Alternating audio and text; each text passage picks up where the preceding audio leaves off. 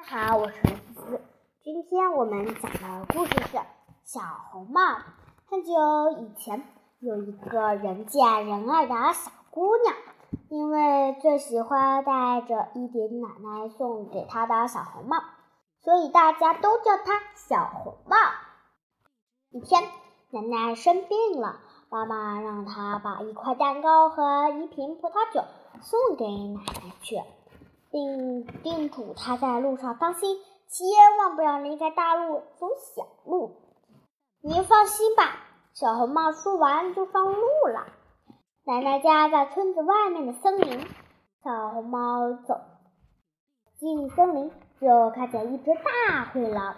大灰狼向他打招呼：“太阳刚出来，你要到哪里去呀？”“我要去奶奶家，给她送蛋糕和葡萄酒。”奶奶生病了，必须吃一些好东西才能好起来。那你奶奶家在哪呀？大灰狼问。奶奶家很远着呢，她家屋后有三棵高高的橡树，四周是核桃树围成的围墙。大灰狼这样问他，因为他不仅想要吃掉小红帽，还想要奶奶一起吃掉。他继续说道。小红帽，你看周围的花多么美丽呀！你快看，那边有飞来飞去、唱着美妙的歌小鸟。森林里还有好多好多东西呢，你应该好好的享受一下呀。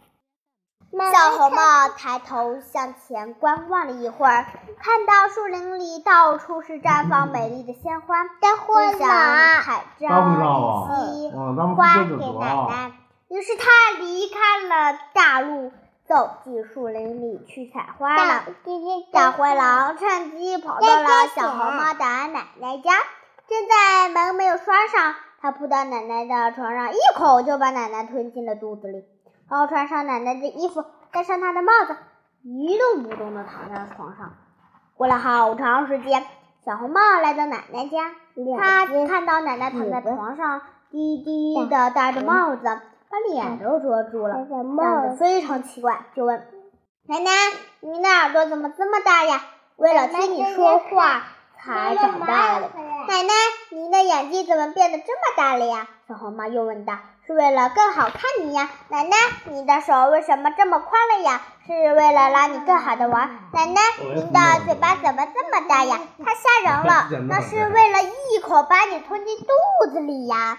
大灰狼说完跳了起来，把小红帽一口吞进肚子里，之后躺在床上呼呼大睡起来。一位路过这里的猎人听到了雷鸣般的呼噜声。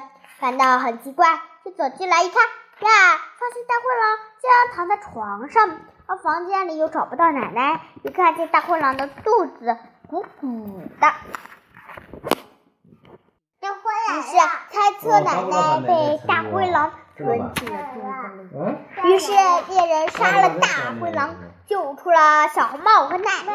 最后猎人包下了大灰狼的皮儿。带回家去了。奶奶吃了小红帽带来的的蛋糕和葡萄酒后，很快就。有人说，后来小红帽一次给奶奶送吃的，路上遇上了另一只大灰狼，狼让他想骗他去小路，和小红帽坚持去大路。